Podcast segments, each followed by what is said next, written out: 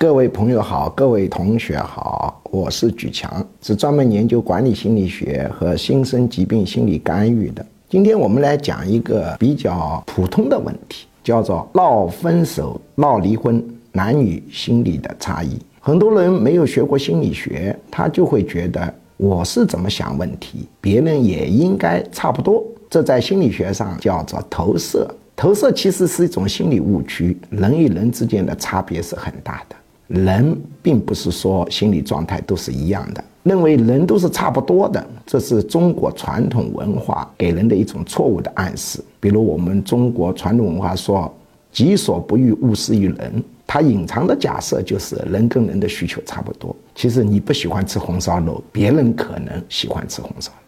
你作为一个男人，你不喜欢男人，但是别人可能很喜欢男人。男的喜欢男的也有，女的也有喜欢男的。所以我们要充分意识到人与人之间的差别，更要充分意识到男人跟女人的差别。男人和女人他闹分手的心理规律是不一样的。女性闹分手、闹离婚，绝大部分是假的；男性闹分手、闹离婚，绝大部分是真的。有人就提出疑问：为什么女性要搞假分手、假离婚呢？女性搞假分手、假离婚，她的潜意识的目的主要是两个：第一个是确认爱，也就是说，通过闹分手、闹离婚，让男人来挽留她，她很享受这个挽留的过程。通过这个挽留过程，确认这个男人是爱她的。所以，安全感不足的女性特别容易闹假分手、闹假离婚。比如他从小生长在单亲家庭，爸爸妈妈离婚了，他安全感不足。这种孩子，他闹假分手、假离婚的概率和频率都上升。那么，女性闹假分手、假离婚的另外一个潜意识的目的是为了惩罚男方。他看到男方头昏眼花、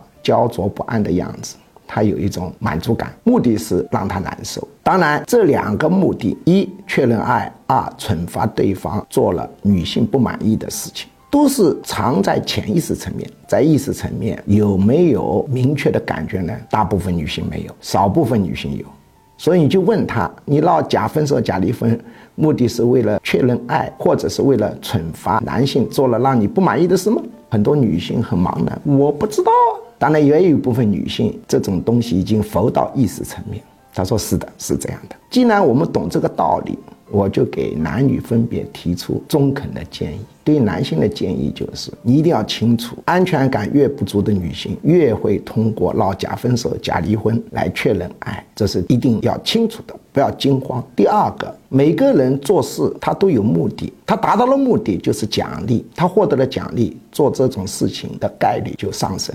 他还会下一次重复做。既然你知道了女性闹假分手、假离婚的目的是为了确认爱，或者是为了惩罚你，那你作为男性，为了降低未来他再次闹假分手、假离婚的概率，你就不能显得惊慌失措，显得很痛苦。而是一旦女性闹假分手、假离婚，她如果为了惩罚你，让你难受，你脸上出现淡淡的笑意，出现微微的，不能太夸张的啊，要恰当的、微微的荡漾着幸福的笑容，她就会失去动力，因为她觉得没惩罚到你。你也不应该立刻去哄她，你立刻去哄她，就达到了女性的潜意识目的，受到了鼓励，尝到了甜头。他下一次就再次会重施故技的概率大大上升。你正确的做法是平淡反应，听了以后不吵不闹，或者抽一支烟，或者哼着小曲，或者踱着方步，慢悠悠的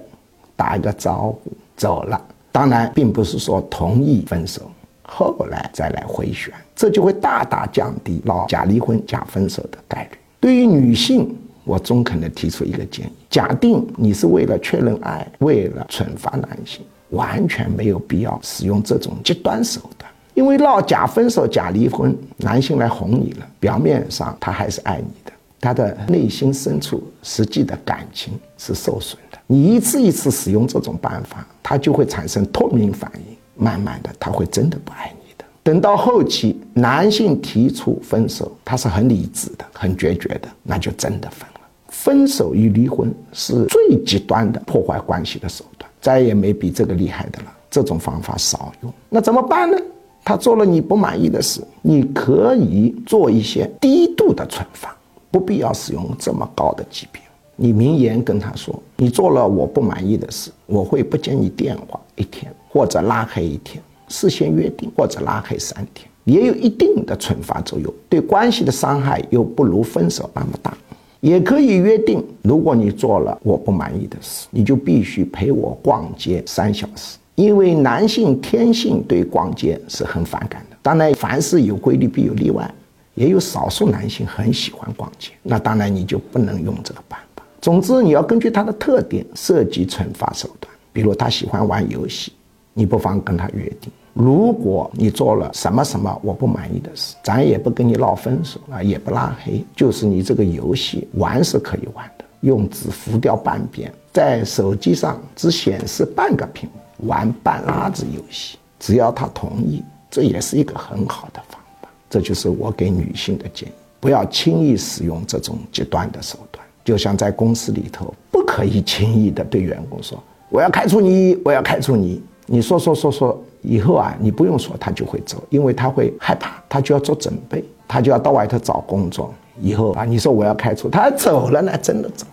或者员工对公司说我要辞职了，这都是属于非常极端的东西，都不能轻易使用的。各位女性朋友们，如果你想惩罚他或确认他的爱，完全可以通过其他的途径，不必通过这个方法。好，今天就聊到这里。